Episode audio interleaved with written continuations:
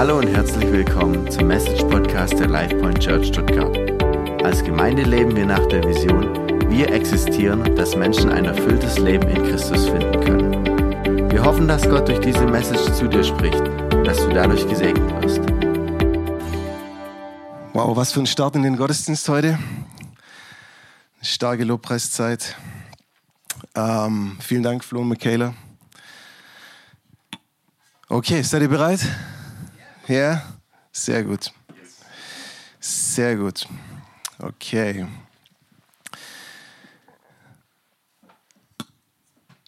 Ich liebe ähm, Kirchengründung. Da sind wir immer noch mittendrin. Ist mir vorher wieder so bewusst geworden, weil einfach manches so herrlich unperfekt ist. Und einfach so, ja, einfach total spannend ist, wie Gott seine Gemeinde baut und wie wir hier Woche für Woche herkommen. Und das Besondere an Gemeindebau ist irgendwie, wir geben echt unser Bestes. Es geht manchmal auch was schief oder es wird was vergessen oder egal was, aber das Herz ist einfach voll drin. Und das Herz ist einfach da zu sagen, hey, wir machen das so gut wir können. Und ich liebe das einfach. Und ähm, deswegen möchte ich einfach auch ähm, euch ermutigen, hey, seid Teil davon. Macht mit, bleibt dran. Ähm, wenn ihr nicht irgendwie aktiv dabei seid, dann... Äh, es gibt nichts Besseres, irgendwie wieder ein Teil davon zu sein. Lass uns in die Predigt einsteigen. Und ähm, ich habe eine interessante Schlagzeile gefunden, die dürfen wir mal einblenden. Ähm, die ist schon ein bisschen älter, also nicht super aktuell.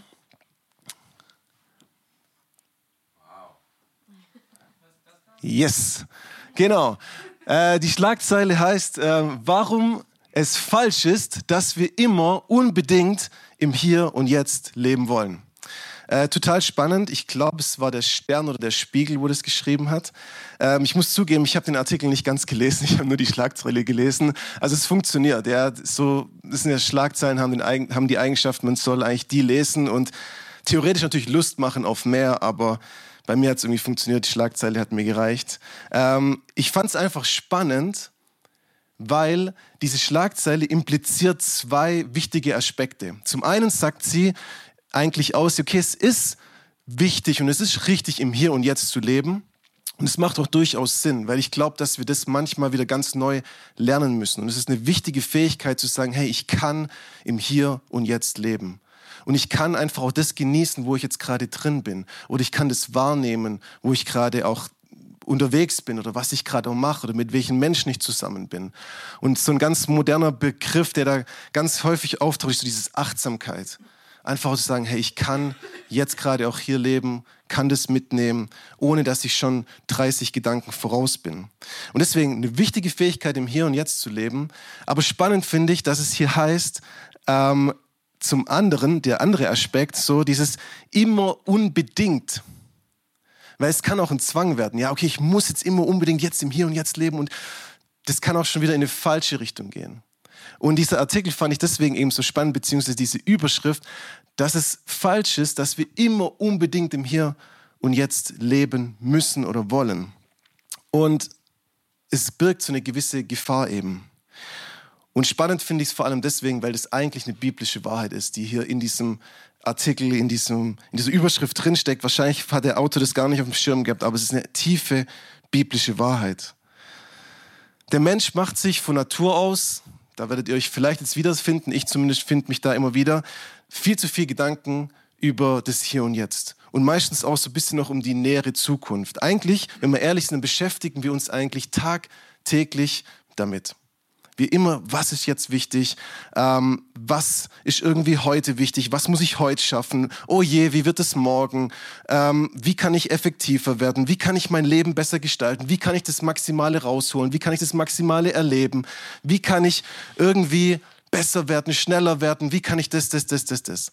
Wir beschäftigen uns ganz viel mit dem Hier und Jetzt, mit manchmal auch so ein bisschen das noch drumrum. Und ehrlich gesagt, in der Kirche geht es auch ganz oft um das Hier und Jetzt, um die Gegenwart. Wir beschäftigen uns auch in der Kirche, in unseren Predigten, wenn wir mal ehrlich sind, ganz oft damit, hey, wie kann ich irgendwie ähm, besser sinnvoller, auch mehr im Sinne Gottes leben? Wie kann ich mein Leben dementsprechend gestalten? Wie finde ich ein Leben in Fülle, im Hier und Jetzt? Und es ist im Grunde überhaupt nicht falsch und nicht schlecht. Also die Predigten, die ihr bisher gehört habt, könnt ihr nicht sagen, ja, okay, das war irgendwie nicht richtig. Es ist wichtig. Es ist total sinnvoll zu sagen, okay, wir müssen uns darüber Gedanken zu machen, aber wir dürfen vor lauter Gegenwart nicht die Ewigkeit aus dem Auge verlieren. Denn dort werden wir, ob wir wollen oder nicht, die meiste Zeit verbringen. Und deswegen ist es total wichtig, dass wir vor lauter Gedanken über das Hier und Jetzt und was können wir aus unserem Leben machen und wie können wir in Fülle leben, dass wir vor lauter dem Ganzen nur noch darauf fokussiert sind und nicht mehr die Ewigkeit im Blick haben. Obwohl die Ewigkeit enorm entscheidend ist. Ich habe mal ein Beispiel mitgebracht. Und zwar, ich habe so, eine, so ein Paracord, wie man so schön sagt. Ja. Es ist sogar relativ lang. Und ähm, theoretisch müsste es jetzt noch länger sein. Und wenn wir dieses Seil jetzt mal symbolisch nehmen für unser Leben hier plus die Ewigkeit, ich habe mal so einen kleinen Kleber hingemacht, dann wäre diese kleine Kleber, wäre im Vergleich zur Ewigkeit unser Leben im Hier und Jetzt, unser Leben hier auf Erden, wo vielleicht 80, 90, 100 Jahre, keine Ahnung. Ich hoffe, dass ihr alle ein langes Leben hier haben werdet und hoffentlich auch ein erfülltes Leben. Ähm, aber wenn wir das mal so vergleichen und versuchen, das so ein bisschen bildlich darzustellen, dann wäre unser Leben hier dieser kleine, abgeklebte Bereich und die Ewigkeit irgendwie das, was hier alles noch kommt. Und deswegen will ich heute ein bisschen uns helfen, diese Perspektive einzunehmen, zu sagen, hey, wir machen so viel Gedanken über diesen kleinen Abschnitt und wir legen so viel Energie und so viel, alles, was wir haben, legen wir hier rein. Und wir vergessen manchmal, hey, da kommt noch so viel mehr. Und deswegen einfach heute die Motivation an uns, hey, lass uns die Perspektive auch einnehmen für das, was hier eigentlich noch kommt. Und manchmal können wir auch sagen, eigentlich, wenn es so richtig losgeht. Und ähm, ich lege es einfach mal dahin, genau. In der Bibel finden wir nämlich genau diese beiden Perspektiven. Die Bibel hat einen klaren Blick auf die Gegenwart und sagt uns auch ganz klar, hey, was ist für die Gegenwart wichtig aber die Bibel hat auch einen ganz klaren Blick auf die Ewigkeit und hat ein richtiges Anliegen, dass wir das beides richtig verstehen. Und beides ist wichtig, denn die Gegenwart entscheidet letztlich nämlich darüber, wo wir in Ewigkeit sein werden. Und ganz kurz, diese Ewigkeitsperspektive hilft uns auch, Dinge in der Gegenwart nämlich angemessen zu bewerten, zu beurteilen. Und sie bringt uns eigentlich auch eine gewisse Entspannung, weil wir gar nicht mehr diesen Druck haben, hey, ich muss hier jetzt in diesem Leben und in diesem Moment immer unbedingt alles mitnehmen. Und wir können uns auch manchmal ein bisschen entspannt zurücklegen und sagen, okay, alles ist gut. Wenn wir diesen Blick auf die Ewigkeit haben, dann können wir die Gegenwart oftmals ein bisschen entspannter und manchmal auch besser betrachten. Es nimmt uns auch die Angst.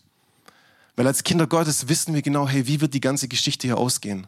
Und gerade in so Zeiten, wo wir im absoluten Chaos leben, ja, wo ein Krieg nach dem anderen irgendwie ausbricht, wo in unseren Schulen komische Dinge passieren, wo, wo einfach man das Gefühl hat, hey, was ist eigentlich los? Und man vielleicht auch von Angst überrannt wird, können wir auch mit Hilfe der Ewigkeitsperspektive sagen, hey, ich weiß, wie das Ganze ausgehen wird. Und egal wie chaotisch es ist und egal wie diese Umstände sind, das einzige Leiden, das wir als Kinder Gottes erleben werden, wird hier auf Erde sein. Und dann wird es auch irgendwann ein Ende haben. Wir wissen, wie das Ganze ausgeht und was kommen wird. Und deswegen ist es wichtig, wie gesagt, immer wieder seinen Blick auf die Ewigkeit zu lenken. Ich glaube, es wäre auch nicht immer gut, wenn wir immer nur ständig in diesem Ewigkeit-Ding leben. Ich erinnere mich an Robin, seine Predigt. Ja, weil das kann uns auch manchmal hindern, das Hier und Jetzt richtig zu gestalten und unseren Auftrag wahrzunehmen. Aber ich glaube, wir brauchen auch hier eine gute Balance zwischen Gegenwart und Ewigkeit. Und wenn wir einsteigen in die Bibel, dann ist eine Sache ganz klar. Wir kommen jetzt so ein bisschen Richtung Ewigkeit heute Morgen. Wir werden alle einmal vor Gott stehen. In Römer 14, Vers 10 bis 12 lesen wir Folgendes. Wir alle werden einmal vor dem Richterstuhl Gottes stehen. Denn es heißt in der Schrift, so wahr ich lebe, sagt der Herr, vor mir wird jedes Knie sich beugen und jeder Mund wird Gott die Ehre geben. So wird es also jeden von uns, so wird so wird also jeder von uns über sein eigenes Leben vor Gott Rechenschaft ablegen müssen.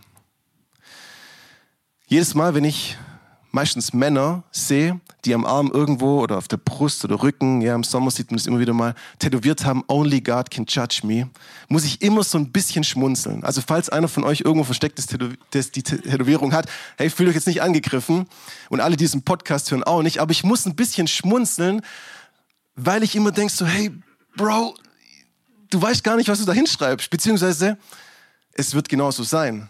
Also es ist immer so ein bisschen, es ist modisch und es kommt cool und so, hey, ich muss mich vor niemand rechtfertigen, außer vor Gott. Hey, das musst du, ja. Das ist ein Fakt, den du hier tätowiert hast.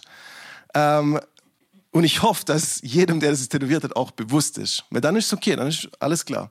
Ist einfach eine Erinnerung, okay, ich muss mich vor Gott rechtfertigen. Aber meistens ist es irgendwie so, ist halt irgendwie cool. Aber tatsächlich, es wird genauso sein. Wir werden alle mal vor unserem Schöpfer und König stehen und wir müssen Rechenschaft ablegen über all das, was wir in unserem Leben getan oder auch nicht getan haben. Getan haben. In 2. Korinther 5, Vers 10 heißt es, dass wir, dass wirklich alles, alles offenbart wird. Das heißt, jeder Gedanke, jede Tat, jedes Motiv, alles, was uns irgendwie in unserem Leben beschäftigt, wird offenbart werden. Es ist alles aufgezeichnet, gespeichert, es ist alles irgendwo präsent und Gott weiß um alles. Und das ist einfach eine Sache, die müssen uns immer wieder einfach sagen, okay, hey, das wird so sein. Wir werden vor Gott stehen. Und es heißt hier, jedes Knie wird sich beugen und jeder Mund wird Gott die Ehre geben. Da wird, bezieht man sich auf ähm, Jesaja 65 oder 45, ich bin gerade nicht mehr ganz sicher.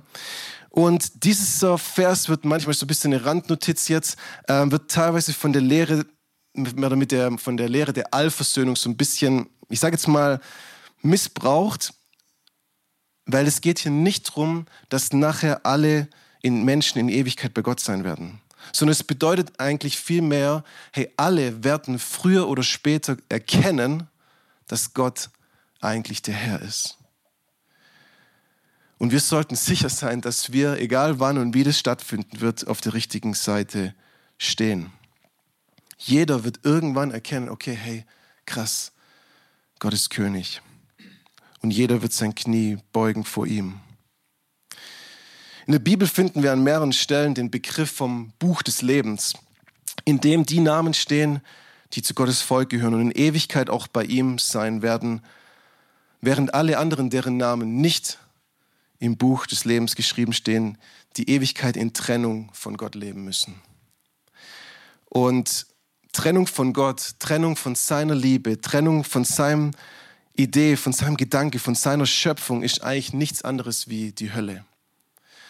Und das ist manchmal auch wieder wichtig zu begreifen. Die Hölle ist nichts anderes eigentlich als 100% getrennt zu sein von Gott. Und wenn wir so in die Welt reinschauen, und dann sehen wir deutlich, hey, was passiert, wenn Gott, äh, wenn Menschen gottlos handeln, gottlos leben und unkontrolliert das tun, was ihnen gerade in den Sinn kommt. Dann erleben wir das jetzt schon ein Teil davon. Manchmal sagt man ja so, hey, das ist wie die Hölle. Und es gibt Menschen, die gehen aktuell wirklich gefühlt durch die Hölle. Und ich denke dann immer, hey, wie wird es sein, wenn Gott sich mal komplett rausnimmt? Wenn diese hundertprozentige Trennung da ist. Wenn es jetzt schon teilweise echt schlimm ist. Und wenn man die Bilder sieht von dem, was gerade in der Welt passiert, dann ist es nur ein Vorgeschmack, was es wirklich bedeutet, 100% getrennt sein. Weil jetzt hat Gott noch Einfluss in der Welt. Er nimmt Einfluss durch seine Kinder, durch Menschen, die ihm folgen. Er, er kontrolliert alles, er hat alles in seiner Hand. Aber irgendwann wird es einen Punkt geben, da wird, werden Menschen getrennt, 100% getrennt sein von ihm. Und ich will nicht mir vorstellen, was das wirklich dann bedeutet. Wichtig zu verstehen ist, dass jeder Mensch aufgrund seiner Rebellion gegen Gott und seiner Schuld in Trennung zu Gott lebt und dass jeder Mensch eigentlich auf diesem direkten Weg in das ewige Getrenntsein von Gott zusteuert. In Römer heißt es, dass alle haben gesündigt, alle haben dieses Ziel verfehlt, alle eingeschlossen. Aber Gott bietet uns durch seinen Sohn Jesus Christus und seiner Liebe zu uns Menschen einen anderen Weg. Und Gott möchte nicht, dass wir auf diesem selbstzerstörerischen Weg bleiben. Er möchte es nicht. Und er möchte auch nicht, dass wir in ewiger Trennung zu ihm leben müssen. Und er hasst diesen Zustand. Er hasst diesen Zustand, dass Menschen von ihm und seiner Liebe abgeschnitten getrennt sind. Und genau deswegen war Gott bereit, alles zu opfern. um uns genau davor zu retten. Und genau deswegen wurde er Mensch in Jesus Christus und bezahlte die Schuld und bat uns einen Ausweg, damit wir eben nicht in dieser Trennung auf ewig leben müssen. Und genau das ist das Evangelium, die gute Botschaft. Gott bietet einen Ausweg, Gott hat eine, einen Weg für uns. Und wie bereits erwähnt, werden wir früher oder später, und das würde ich mal als einen Fakt bezeichnen, werden wir vor Gott stehen.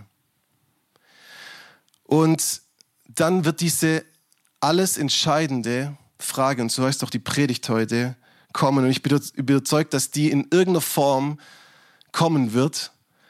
Ähm, egal wie genau das formuliert sein wird und egal wie genau das nachher aussehen wird. Im übertragenen Sinne müssen wir diese Frage beantworten. Wer ist Jesus Christus für dich und wie stehst du zu ihm? Wer ist Jesus Christus für dich und wie stehst du zu ihm? Und diese Frage wird oder ist eigentlich die wichtigste, die du jemals in deinem Leben beantworten musst. Und das Besondere an der Frage ist, dass sie im Vorfeld beantwortet werden muss. Diese Frage muss im Vorfeld eigentlich schon klar sein. Angenommen, wir würden vor Gott stehen, diese Frage kommt, dann muss es vorher schon geklärt sein und beantwortet sein. Und umso früher wir jetzt schon eine Antwort auf die Frage finden, desto besser. Und ich kann euch sagen, welche Antworten nicht ausreichen. Es wird nicht ausreichen, wenn wir sagen, hey, ich glaube, dass Jesus, dass es ihn gab, dass ein cooler Typ war, ein guter Lehrer, weißer Mann, hat gute Sachen gemacht, auch irgendwie ganz fancy Sachen. Ja, und es war so einer, von dem kann man schon was lernen. Es wird nicht ausreichen, die Antwort. Es wird auch nicht ausreichen zu sagen, hey, ich bin äh, jede Woche zu Life Point Church gegangen, ganz treu. Ich habe nur einen einzigen Sonntag verpasst. Ja, da war ich halt krank. Ich habe sogar im Welcome-Dienst mitgemacht. Ich habe sogar meinen Zehnten gezahlt. Und insgesamt muss ich sagen, hey, ich habe eigentlich ein ganz korrektes Leben geführt. Hört sich gut an. Es wird aber nicht ausreichen. Und jetzt wird es noch krasser. Es wird nicht mal reichen, wenn du Jesus als Herr bezeichnest. Es wird nicht ausreichen. Jesus selbst geht nämlich genau darauf an. Das ist so eine Bibelstelle, über die kann man nur stolpern. Wenn man die Bibel liest, dann wird man über diese Stelle irgendwie stolpern und man sagt, okay, krass, Mann. Weil Jesus sagt in Matthäus 7, ab Vers 21, nicht jeder, der zu mir sagt, Herr, Herr, wird ins Himmelreich kommen sondern nur der, der den Willen meines Vaters im Himmel tut. Viele werden an jenem Tag zu mir sagen, Herr, Herr, haben wir nicht in deinem Namen prophetisch geredet, in deinem Namen Dämonen ausgetrieben und in deinem Namen viele Wunder getan? Dann werde ich zu ihnen sagen, ich habe euch nie gekannt. Geht weg von mir, ihr mit eurem gesetzlosen Treiben. Puh, das ist heftig.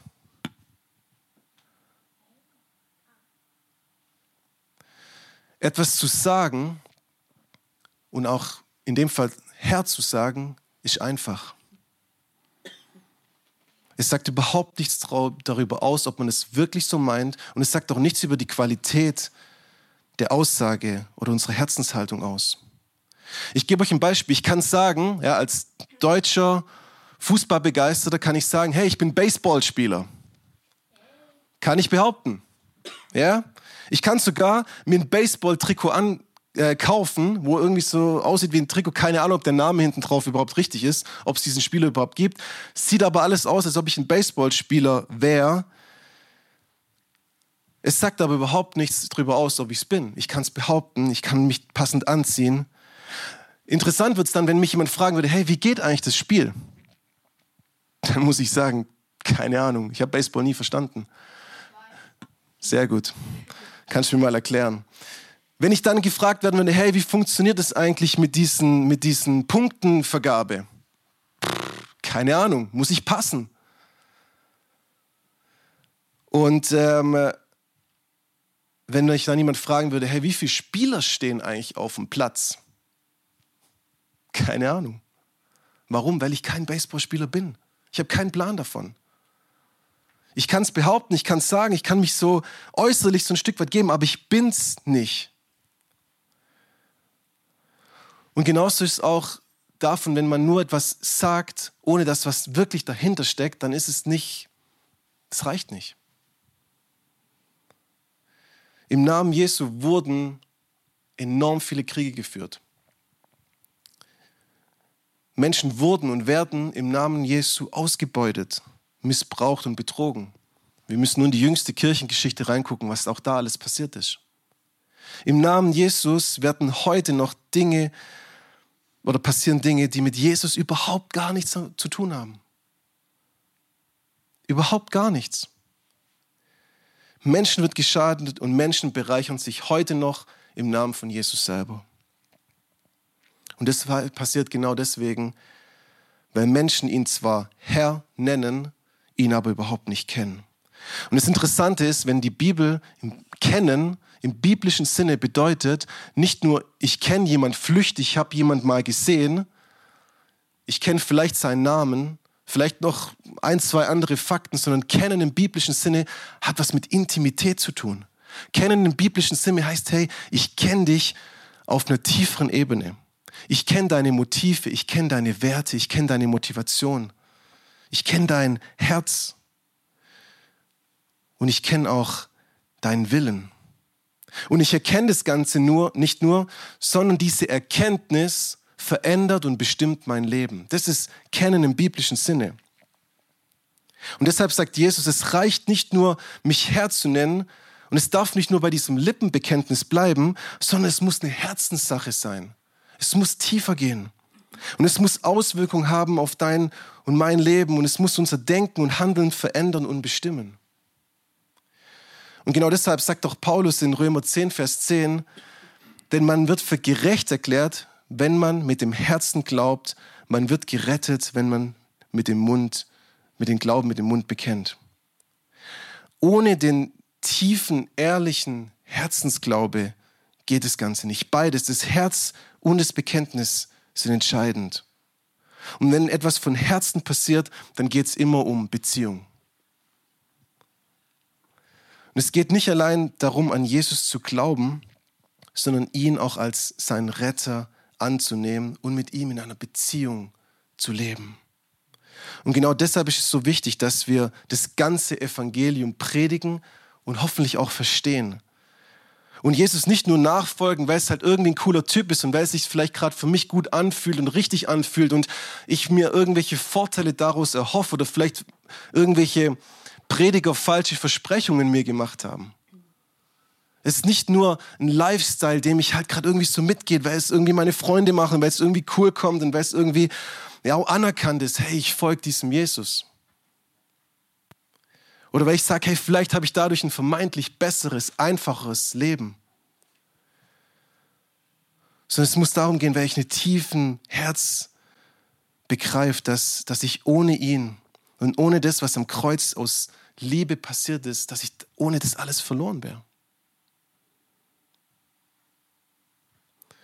Wenn wir keine Umkehr und keine Vergebung der Sünden erlebt haben, dann haben wir das Kreuz und das, was Jesus getan hat, nicht verstanden. Und wir kennen ihn eigentlich nicht wirklich. Weil das Kreuz ist entscheidend. Und dass wir an diesen Punkt kommen, wo wir sagen, hey, ich begreife, was Jesus für mich getan hat und ich nehme das für mich an. Nicht, weil ich hoffe, dass irgendwie dadurch alles besser und cooler wird, sondern weil ich verstehe, hey, nur dadurch werde ich Rettung erleben. Und nur dadurch werde ich in Ewigkeit beim Herrn sein. Es darf nicht beim Lippenbekenntnis bleiben, weil ein Lippenbekenntnis kann sich ganz schnell ändern. Wie gesagt, wir werden vor Gottes Thron einmal stehen. Und wir können davor, vor diesem Moment, wir können in diesem Moment bestehen. Wir können diesem Moment sogar zuversichtlich mit Freude entgegentreten wenn wir die richtige Antwort kennen, die sich vorher in unserem Leben schon abgezeichnet hat, die sich vorher schon klar wurde. Und die richtige Antwort ist, dass Jesus Christus mein Herr ist und mein Retter, mein Freund, mein Freund, den ich kenne, weil ich mit ihm in einer persönlichen Beziehung bin. Weil ich in einer persönlichen Beziehung mit ihm bin, mit ihm lebe und diese Beziehung mein ganzes Leben bestimmt. Und ich mit allem, was ich bin, ihm von Herzen folge. Um das geht's. Es geht nicht um, dass wir uns irgendwas verdienen, sondern es geht allein darum, am Ende wird entscheidend sein, dass wir in einer Beziehung mit dem lebendigen Gott sind. Und dass wir unser Leben von ihm bestimmen lassen. Und dass wir in dieser Liebe und dieser Gnade leben und uns dadurch verändern lassen. Und die alles entscheidende Frage entscheidet sich eben an Jesus Christus und wer er für dich und für mich persönlich ist und wie wir zu ihm stehen. Und niemand wird an der Frage, egal wie sie irgendwie formuliert sein wird und egal wie sie uns in unserem Leben begegnet, es kann ganz individuell sein, weil Gott begegnet uns individuell. Aber wir kommen an dieser Frage nicht vorbei. Früher oder später werden wir mit dieser Frage konfrontiert sein und wir müssen uns ihr stellen. Ich möchte gern zum, zum Abschluss kommen. Und mir ist eine Sache wichtig in diesem Thema, ja. Himmel und Hölle, ja, wurden jahrhundertelang darüber gepredigt. Dann wurde es eine Zeit lang überhaupt nicht mehr so richtig gepredigt. Aber es ist so wichtig, dass wir dieses Thema trotzdem ernst nehmen, aber auch richtig verstehen. Es soll uns keine Angst machen. Und ich will auch nicht, dass heute jemand total entmutigt nach Hause geht und denkt so, boah, voll die schwere Predigt und die hängt mir richtig im Magen. Sondern mir ist wichtig zu verstehen, was wird, auf was wird uns, auf uns zukommen. Und wichtig zu verstehen, dass wir die Dinge richtig einordnen. Und deswegen ist es mir auch wichtig, dass wir dieses falsche Bild von diesem bösen, grimmigen Gott, der Menschen in die, Hölle, in die Hölle wirft, mal loswerden und wirklich begreifen, dass wir durch unser Handeln und Denken auf dem direkten Weg selbst dorthin sind. Wir uns selbst dort eigentlich hinbringen und wir einen Gott haben, der uns davor retten will. Gott will uns retten. Er will uns einen Ausweg bieten. Und in 1 Timotheus 2, Vers 4 heißt es so, dass Gott will, dass alle Menschen gerettet werden. Das ist sein Herzensanliegen. Das ist seine Leidenschaft. Das treibt ihn an. Er sagt, hey, ich möchte, dass meine ganze Schöpfung gerettet wird. Und dass es nicht nur dabei bleibt, dass es meine Geschöpfe sind, sondern er sagt, hey, ich will, dass es auch meine Kinder werden. Weil nicht alle Menschen, beziehungsweise andersrum gesagt, alle Menschen sind Gottes Geschöpfe, aber nicht alle sind seine Kinder. Und Gott wünscht sich, dass alle seine Kinder werden, dass alle gerettet sind, dass alle in Ewigkeit bei ihm sind, dass alle umgeben sind von dieser Liebe, dass alle dieses erfüllte Leben auch hier schon erleben und einen Vorgeschmack davon bekommen. Das ist Gottes Anliegen, sein Herz. Genau deswegen war er bereit, ans Äußerste zu gehen, mit dem Leben zu bezahlen, damit wir, wenn wir an ihn glauben, nicht verloren gehen, sondern das ewige Leben haben. Was für ein Gott. Was für eine Liebe, was für eine Gnade. In 1. Thessalonicher 5, Vers 9 heißt es, denn Gott hat uns dazu bestimmt, durch Jesus Christus, unseren Herrn, gerettet zu werden und nicht dazu, im Gericht verurteilt zu werden. Durch Jesus Christus sind wir dazu bestimmt, nicht im Gericht verurteilt zu werden. Und mein persönliches Gebet und mein tiefster Wunsch und meine Motivation, warum ich hier bin, warum ich Sonntag für Sonntag hierher komme, warum ich unter der Woche mit, mit Ned mich zusammensetze und warum ich das alles hier mache, ist, weil ich so sehr mir wünsche, dass viel mehr Menschen diese Botschaft hören. Weil ich mir so sehr wünsche, dass diese Reihen hier gefüllt werden, dass Menschen Jesus Christus als ihren Herrn und Retter annehmen. Und dass sie endlich verstehen, hey, dafür sind sie bestimmt. Dafür sind sie gemacht dass noch viel mehr Menschen diese Liebe wirklich erleben. Und sie merken, hey, es verändert nicht nur was für die Ewigkeit, sondern es verändert mein Leben im Hier und Jetzt. Und es gibt nichts Besseres, als in dieser Bestimmung zu leben, die Gott uns gegeben hat. Nach seinem Willen zu leben. Und auf dem Weg unterwegs zu sein. Ich habe zwei Action Points heute Morgen. Und der erste Action Point ist die Frage einfach, wer ist Jesus für dich und wie stehst du zu ihm? Und die Frage ist die wirklich alles Entscheidende. Und wenn du mit der Frage dich noch nie auseinandergesetzt hast und wenn du vielleicht im Podcast zuhörst, hey, dann möchte ich ermutigen, stell dich der Frage, wer ist Jesus Christus für dich und wie stehst du zu ihm? Und wenn du nach wie vor getrennt lebst von Gott und in Rebellion gegen Gott, dann hör auf damit. Kehr um zu ihm und nimm diese rettende Botschaft, diese Liebe an. Und zweitens, wenn du bereits Jesus folgst, wenn du mit Zuversicht diesem Tag entgegentreten kannst und sagst, hey, ich habe eine Antwort gefunden und ich weiß, wer Jesus Christus für mich ist und ich weiß, wie ich zu ihm stehe. Wenn du diese persönliche Beziehung zu ihm lebst, dann möchte ich dich darauf vorbereiten, es wird eine zweite Frage kommen. Verdient eigentlich eine eigene Predigt, aber ich sage es euch trotzdem. Und zwar, ihr könnt euch darauf vorbereiten, dass die Frage kommen wird, hey, was hast du mit dem gemacht, was ich dir anvertraut habe? Das wird die zweite Frage sein, die wir beantworten müssen irgendwann. Was hast du mit dem gemacht, was ich dir gegeben habe? Was hast du mit den Ressourcen, wie zum Beispiel Zeit, deinem Talent, deine Gaben, deine Möglichkeiten, deine Finanzen, all dem Segen, den ich dir bereitet habe, was hast du damit gemacht? Hast du es für dich behalten?